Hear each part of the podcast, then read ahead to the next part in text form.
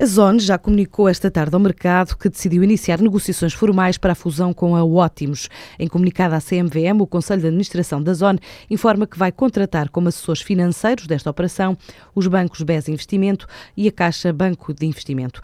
O Conselho de Administração da Zone decidiu ainda delegar na Comissão Executiva a gestão da conduta deste processo negocial, um processo que vai ser acompanhado por uma comissão ad hoc a ser criada e constituída por membros não executivos da administração da empresa empresa.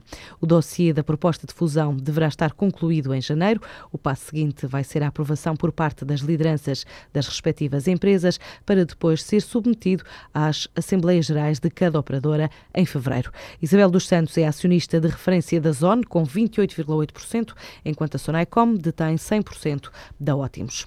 Apesar da crise, a faturação da distribuição subiu 0,3% em 2011, atingindo os 15.674 milhões milhões de euros.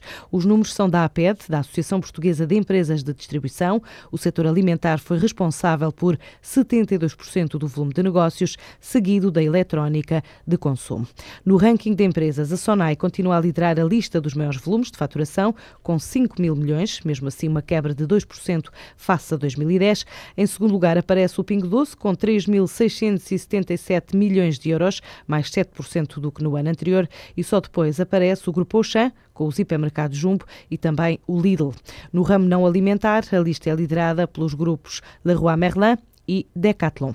A crescer na Península Ibérica está o grupo Hipogés. A Companhia de Gestão Global de Ativos diz que superou as metas estabelecidas para este ano com taxa de crescimento de 80%. Esta plataforma que garante aos clientes e investidores o acompanhamento em tempo real de todas as fases dos ativos e investimentos diz possuir uma carteira de 200 mil ativos no valor global de 970 milhões de euros. E em Portugal o negócio está a crescer, diz Hugo Velês, o diretor da Hipogés Ibéria. Nós acreditamos que vamos acabar até acima destes 2 mil milhões de euros sob gestão de ativos, os tais 200 mil ativos, queremos nos aproximar já dos 10 milhões de euros de faturação.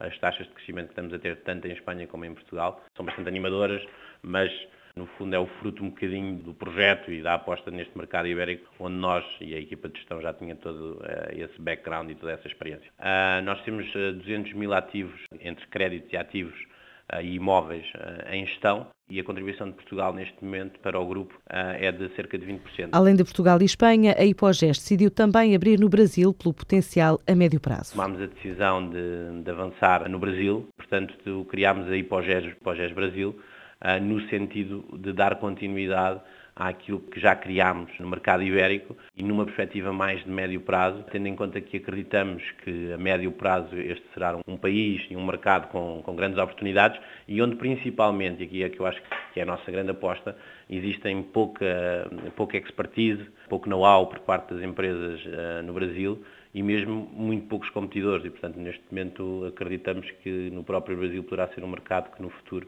seja uma grande oportunidade para nós. E Hipogés prevê fechar o ano com uma faturação na ordem dos 10 milhões de euros. Esta empresa, com três anos, tem estado a reforçar as equipas e a abrir novos escritórios numa estratégia de consolidação dos mercados onde já está presente.